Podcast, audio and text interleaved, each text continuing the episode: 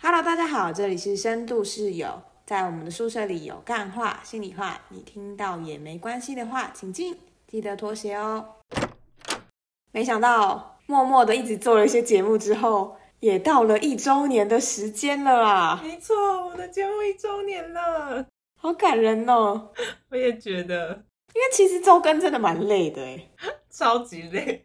我觉得真的从来没有嗯是，想过周更那么累。对我觉得真的是开始自己正在创作一些内容以后，我觉得周更真的是一件很辛苦的事情，你等于没真有的太多休息的时间。你知道生活每一周都会有这个进度是要做的是哦，对我这这周又要剪档，又要想那上架的贴文要写些什么呢？那有没有什么要注意的地方呢？标题到底要下什么？嗯，而且我们还有录音的时间，然后其实对，我觉得真的要跟各位听众讲一下，就是我们节目是完全佛系经营的。所谓佛系经营，最主要的精神就是我们不想要投入太多钱在里面。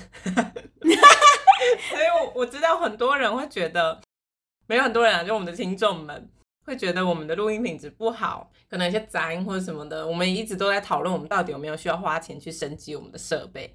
然后还有另外就是我们剪辑都是靠自己在剪，我们完全没有花钱去找别人来做，所以其实制作这个节目真的非常非常的耗费时间。真的，因为所有事情几乎都自己来，完全没有发包出去给别人做。嗯，虽然说累归累，我觉得在过程中其实也学到了蛮多技能的耶，我觉得是有斜杠的感觉。真的。比如说一开始我们其实是用 ZenCaster 这个平台在录音，嗯，然后这个录音平台我觉得蛮酷的地方是，它可以在显示彼此的画面之下，但我只录那个音档的声音而已，嗯，所以它就会有双条音轨，比较好做剪辑啊或编修。其实是好像蛮多 podcaster 如果他是用远距录音或线上录音的时候，他们就用这个平台。那我们后来是为什么没有用啊？我已经忘记了。后来其实是因为我们觉得，就是线上平台会有一些时间差，然后它录音的音质也不太好，啊，应该然后应该是那中个间还会吧断线。对，是它太容易断线了。我在猜是因为它那个平台可能没办法承受那么大量的资讯吧，就是数据量无法承载，所以就一直断线。而且因为我们其实录音的时间应该也都是大家会录音的时间，就热门时段。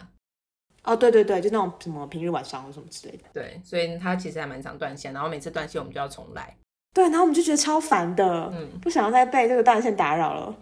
而且每次我觉得断线重来最痛苦的地方就是，我们每一次讲同一件事情，第一次讲会很开心，第二次讲还觉得有趣，再讲到第三次、第四次的时候，我们就觉得很烦，为什么一模一样的开场，然后一模一样前面要讲那么多次，然后那个自然的感觉也跑掉了。对，所以后来我们就选择了别种的录音方式。然后我觉得没想到，其实用平板录音的效果，那个音质其实是比用电脑录好很多的。欸可能因为我们的电脑真的都太老了啦。也是啦，有可能。我觉得也是因为我们换到了平板之后，就是音档的那个品质也好蛮多的。虽然说不能跟那种有专业麦克风的人相比啦，但我觉得听起来已经已经比过去用 ZenCaster 好很多。但我们还是有在讨论到底我们要买新的设备这件事情，没错，嗯，到现在还是没有定论。如果各位听众有喜欢我们的节目，想要抖内给我们，让我们去买一个录音设备的话，那我们的设备就会立刻升级哦。欢迎抖内我们麦克风。 没错，对啊，然后我觉得其实不只是从就是一周年这时候开始录音的，我们其实，在就是第一次音档上架很久之前就在筹备这件事了。嗯，你干嘛笑？没有，我会笑是因为我们其实真的筹备很久，可是我每一次回去听我们头几集的时候，我都还是会觉得天哪，那什么鬼音档？为什么我们筹备这么久的时间，做出来的东西跟屎一样？可是每个 podcast 都说他们的前几集很烂啊呢、 是没错啦，但是我就会觉得那好像也不需要筹备那么久，其实当初想做就可以直接开始。但是因为我觉得当初我们可能也在忙吧，然后好像也还没有足够的动力去做这件事，然后呃，我们就一直在比如说讨论 logo 啊，然后定位啊、时间呐、等等各式各样的东西在筹备中。嗯，但不知道如果我们早点上架的话，会不会我们现在比较红？你说有跟上那个时机，对不对？对啊，你觉得有可能吗？我觉得我们开始在想的时候，那时候还不够早。我们如果从研究所开始做，我觉得我们一定会红。我觉得红几率非常非常高，而且而且我们在研究所做的时候，我们还有一个优势就是我们两个可以一直都在同一个空间录音，嗯，因为我们就也是室友嘛，然后同一个空间录音的效果还是会比远距好。对，但可能也会有很多奇怪的杂音啦。我想哦，会啊，宿舍的收音可能会没那么好。对啊，可能有些人在洗澡啊什么的。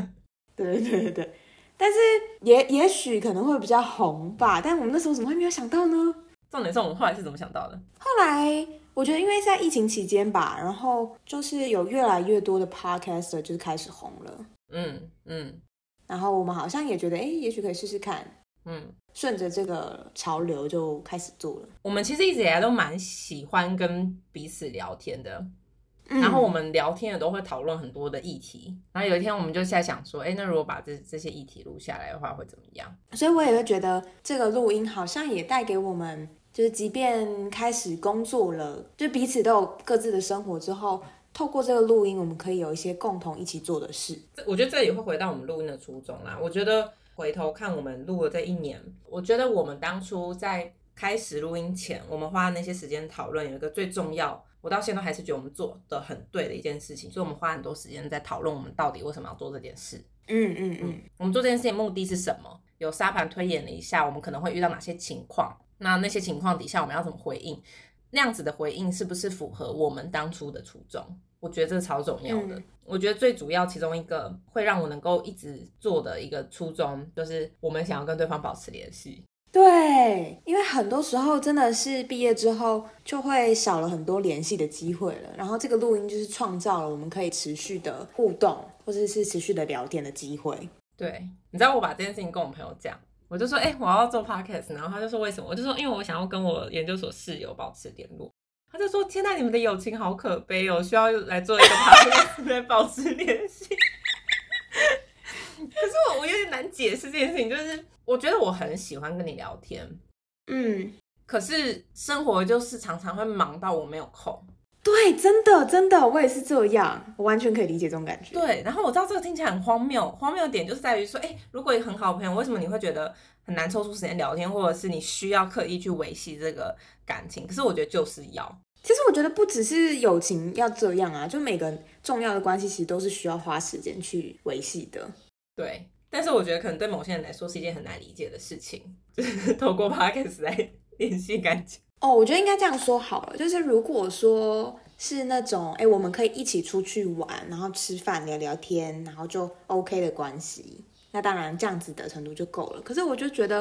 因为我也很喜欢跟你聊一些很需要深聊的东西，对对，没错，可是这个很需要深聊，其实它就需要特定的，比如说时不时的更新彼此的状态，没或者是错，讨论时事，嗯嗯嗯。可是很难有这样的机会是，哎、我我跟你每周什么什么，比如说假设每周三的晚上我们要固定聊天好了，就是很少朋友会是这样子的。对，因为像我那时候，我那朋友他跟我讲的时候，他也说，你如果要联系感情，你为什么不就偶尔约出来吃饭就好？可是我那时候嗯觉得有一个最大的差别，就是、因为那时候我们离开学校以后，其实我们也会偶尔吃饭，嗯嗯，可是那个感觉就是跟以前住宿舍的时候不一样。对啊以，前住宿舍就是你每天都会回家，然后你回到家以后，我我啦，我就会。跟你说，哎、我今天老师说了什么什么，或者是最近有个新闻怎样怎嗯样，就是我们每一天都会更新彼此的状况，或者是更新彼此最近发生的时事，然后我们都会针对这些做讨论。可是如果你今天是久久才吃一次饭，你其实没有办法这么这么好好的更新近况，你只能讲一个大概，就是哦，我最近换工作，真的然后新工作怎啊样，就这样。真的对，然后你就没办法去聊某一些很就是无聊的话题，很细的东西，对很细的东西或议题什么，你就会觉得嗯有点怪，所以我就觉得需要更频繁联系。然后我就觉得 podcast 其实它是一个需要更频繁联系的一个很好的媒介，因为你录音的关系，你不得不你不得不跟彼此联系。然后我们每次其实聊的也不是只有大家听到这些，我们还会花很多时间是没办法剪进录音档里面，我们 在聊我们的生活、对私事或者是工作上的八卦。没错，那些也很重要的东西，真可惜不能放上来。 对啊，所以这个初衷当初在好好的深入讨论过后是很明确的，嗯嗯嗯，所以也幸好我们有这么很确定的核心，然后我们才能够这样子走到了一年。想跟彼此联系也是就其中一个原因啊，其他的也包含像是就是开开心心的做这件事情。嗯嗯，嗯，我们那时候有强调说，我们希望这件事情不要最后做的是我们在追求订阅数、追求点阅率，或者是追求我们要有收入，而是我们就开心的来来做这件事情。如果我们聊的不开心，我们就不要做，反正我们没损失。对，我觉得也蛮嗯不可思议的是，我没有预期这个节目会有多长的时间会继续下去。嗯然后，所以默默又走到了一年的时候，也会觉得哇，居然已经一年了哎，嗯，就是时间过得非常的快。真的，然后也没有想到，在这个一年的时候，好像也没有觉得很，就会觉得还蛮喜欢这样子的。对啊。可能也是因为我们真的很佛系的经营啦。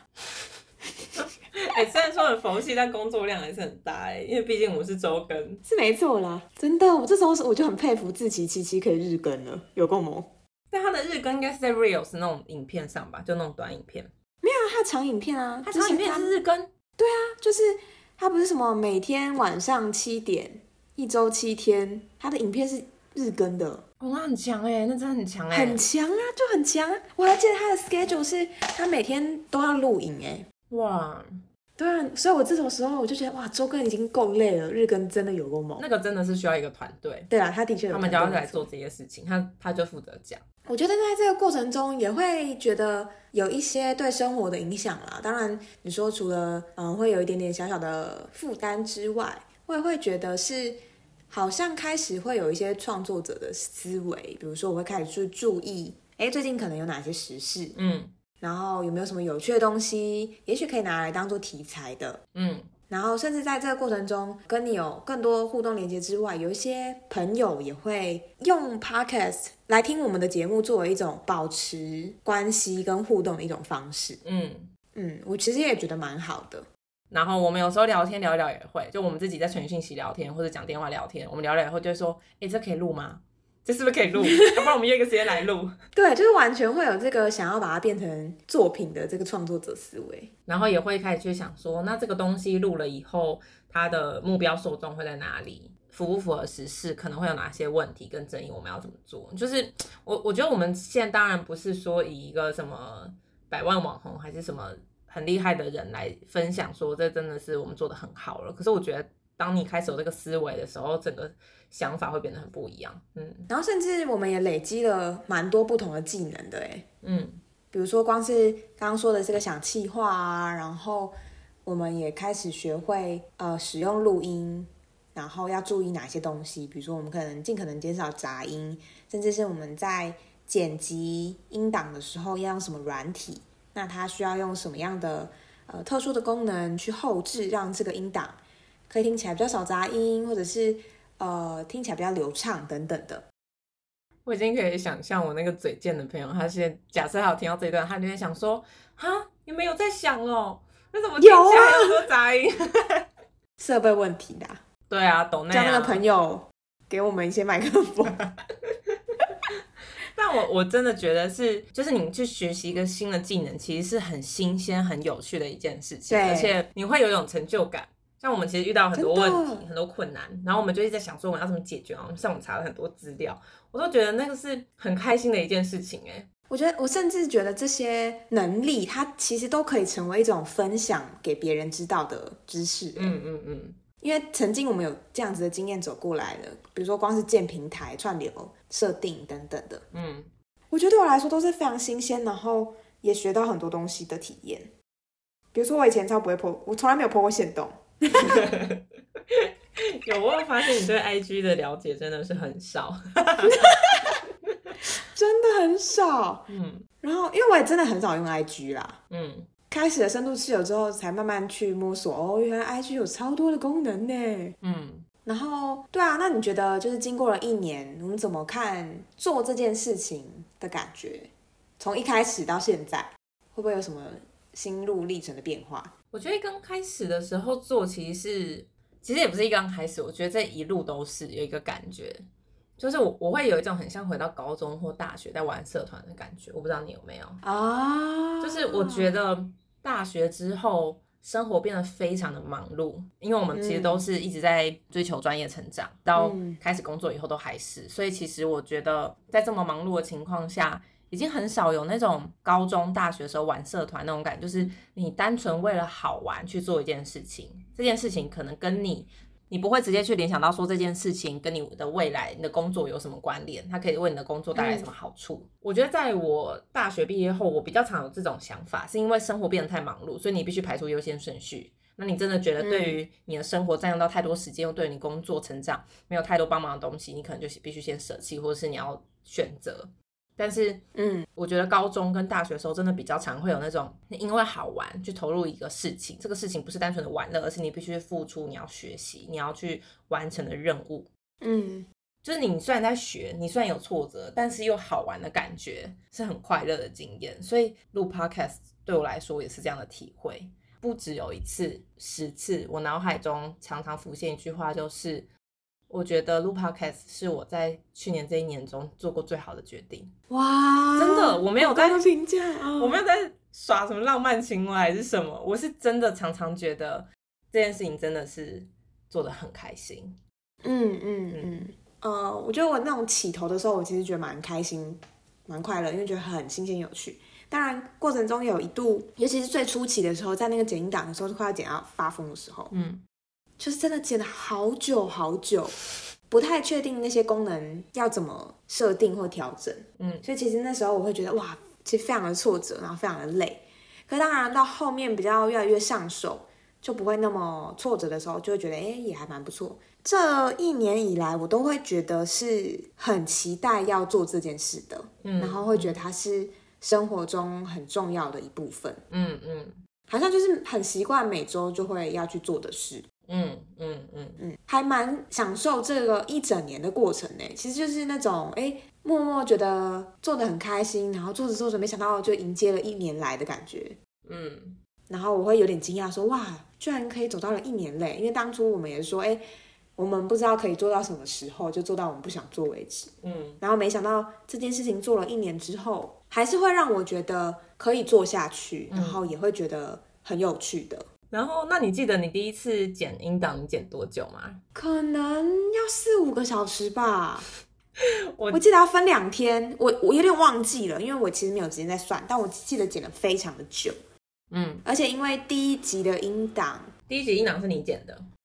对很长，就是它好像已经一个多小时，它要分上下两集。对。然后我记得我剪到跨 K 笑，就是真的很久，嗯，可能不止四五个小时哦，应该是不止。我记得我第一第一个剪的音档，最后上架好像也才半小时吧，我忘记了，也没有很长音档。可是我剪了超过六个小时，然后我那时候就想说，剪音档这么久，我之后每一个音档都要剪这么久吗？好崩溃哦。然后，真的真的，嗯可是很妙的是，你在剪音档的时候，因为你就会重听，你就会重听我们讲话的那个过程，你会觉得哦，这个聊天很好笑，有时候自己剪一剪都会笑出来。哦，对，我也觉得这是剪音档觉得很快乐的地方，就是在重新听自己讲的内容的时候，有些都会被自己讲的内容给逗乐了。而且有一些是不一定会有放进去的啦，比如说像有时候我问你一个问题，然后你想太久，然后你就会，嗯，然后我就想说， 你发出那种蚊子的声音也太久了吧，或者你就好久没有讲话，然后这些地方都被我剪掉。可是我剪的时候会因为剪到这些地方而笑得很开心。 嗯嗯，嗯我完全可以懂。有时候听到我们的笑声实在是太尖了，太好笑了，嗯，因为就跟着一起笑，就会觉得自己到底发生什么事，为什么要笑得这么 疯？对，就是不只是在录音的当下是快乐的，然后甚至是在剪辑的时候，就是很享受的。然后我觉得剪辑还有对我来说有另外一个我原本没有想到的好处，算好处嘛，嗯就是因为像我现在是跟我家人住在一起，然后他们嗯非常常争吵，他们的争吵其实对我来说是一个很大的压力来源。当我没有办法出去的时候，那其实我在家里面嗯总是非常的煎熬。可是就在这一年当中，当我们家人在争吵的时候，我只要剪音档，我好像就会逃到另外一个世界去。嗯，就是因为那个对时，候的我，我是没有办法看书或做任何需要去思考跟消化的事情。嗯可是如果只是做一些单纯操作性的事情，比如说折衣服啊，或者是整理东西，我又会会一直想到我家人的那些东西，其实对我来说很不舒服。可是音档就是一个它介于需要用脑跟不用用脑之间，因为你需要用脑去分辨这个这一段要不要留下来，可是它的动作又很简单，同样的操作嘛，所以我就发现，哎、其实剪音档它是一个让我在很激动的情绪下可以冷静下来，然后暂时的进入到另外一个空间的方式。我不知道你你有没有印象，好几次就是我跟你说，哎、那个音档你剪了没？如果你还没剪，不然这集我来剪。我现在很需要剪 音档。我也会觉得哎、因为其实尤其是中后期啦，就是很快速的进入心流的状态。嗯对，因为它不会很困难，嗯，专注在上面，因为因为你必须要注意听，嗯，那个进入心流的状态，有时候都会觉得哎、时间过得好快，嗯，所以其实还蛮推荐大家成 为 podcaster，对哦，我觉得真的是蛮有就趣的可以自己来玩玩看，因为蛮蛮有趣的。嗯，然后也我觉得某种程度上，我们这一年其实也记录了我们自己的生活，有一种另日另类的日记的感觉。就当有人开始留言或者是追踪我们的时候，就会觉得哎、我们被肯定了，会有一些好的回馈。说佛系主要是就是在资源、金钱投入上的佛系，但其实我们也没有让很多身边的朋友知道，原因是因为这个节目其实大家可以听得出来，有时候我们在讲的事情可能不是那么适合让所有人知道，尤其是我们自己身边的人，比如说像我们之前在讲督导那一集啊，或在讲某一些之后可能会上架指导教授。 就是没有那么适合让大家都知道的，那我们自己身边人都听到。所以如果可以的话，现在有在听的听众，其实也非常希望你们可以把这个节目分享出去，分享给你的朋友们。对啊，我们希望可以有更多我们不认识的人听到，也算是打破同温层吧。也希望听听不同想法的人的声音。那不管大家的回馈是好或不好，其实我都觉得很有意思。好啦，那以上就是我们这一周年的心得，